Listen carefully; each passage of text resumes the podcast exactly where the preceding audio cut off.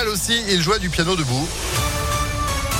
C'est juste après la météo, toujours estival et puis l'info, Sandrine Ollier, bonjour. Bonjour Phil, bonjour à tous. À la une, cette pollution à Pierre-Bénite, dénoncée par une enquête journalistique. Des perfluorés, des polluants toxiques ont été retrouvés près des sites industriels de la commune, dans l'eau potable, le sol, l'air, le lait maternel. 200 000 personnes de la métropole seraient potentiellement concernées par cette pollution. Enquête à voir ce soir sur France 2 dans Envoyé spécial. La préfecture du Rhône a déjà réagi en rappelant que la DREAL, la direction régionale de l'environnement, mène régulièrement des contrôles et que les rejets des perfluorés concernés ne sont pas réglementés. Pour autant, une surveillance approfondie va être mise en place et l'inspection des installations classées se rendra auprès de chaque exploitant et s'attachera à encadrer les rejets des substances concernées. Une marche blanche pour Laetitia. Aujourd'hui, cette adolescente de 12 ans tuée par son voisin le 6 avril dernier.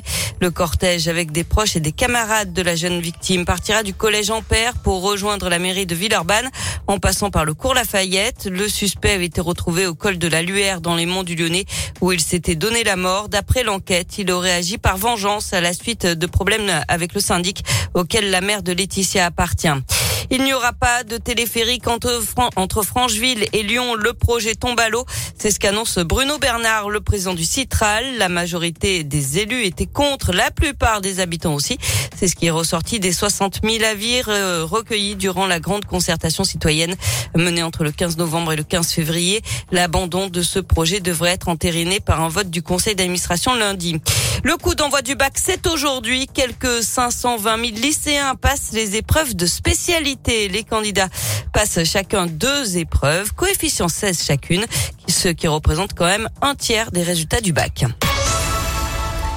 Le Lyon BD Festival, c'est dans un mois. Rendez-vous incontournable du 9e art à Lyon les 10, 11 et 12 juin prochains. Venez découvrir le monde de la bande dessinée. Sur ces trois jours, des auteurs français et étrangers vont rencontrer les festivaliers lors de masterclass, d'ateliers, d'expositions et de séances de dédicaces. Et pour cette 17e édition, la programmation est riche et internationale, comme l'explique Nicolas Picato, le directeur du festival. On est à près de 200 autrices et auteurs.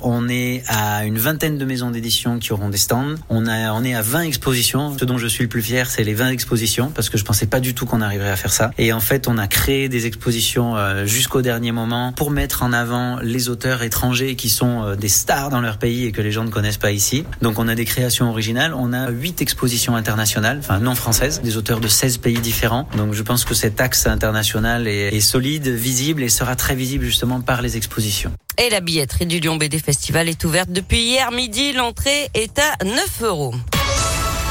Du foot et Jean-Michel Aulas qui écrit une lettre ouverte aux supporters. Il dit comprendre leur déception alors que le club ne jouera sans doute pas de Coupe d'Europe la saison prochaine. Il explique que l'OL entre dans un nouveau cycle chez les garçons. Il espère prolonger les contrats de Maxence Cacré et de Ryan Cherky. Il rappelle aussi que les jeunes ont remporté la Coupe Gambardella le week-end dernier et que les filles sont leaders du championnat et joueront la finale de la Ligue des Champions contre Barcelone dans quelques jours. Enfin du basket, dixième victoire consécutive pour l'Asvel qui s'est imposé hier à domicile euh, face à Cholet 87 à 72. Villeurbanne toujours leader du championnat. Et vous avez eu la chance évidemment d'être dans cette folle ambiance de l'Astrobal en ayant gagné vos invitations sur Impact FM tous en tribune à tout moment impactfm.fr. On va parler foot notamment ce matin. Sandrine, vous vous êtes de retour à 7h30. À tout à l'heure. À tout à l'heure 7h05. C'est la météo.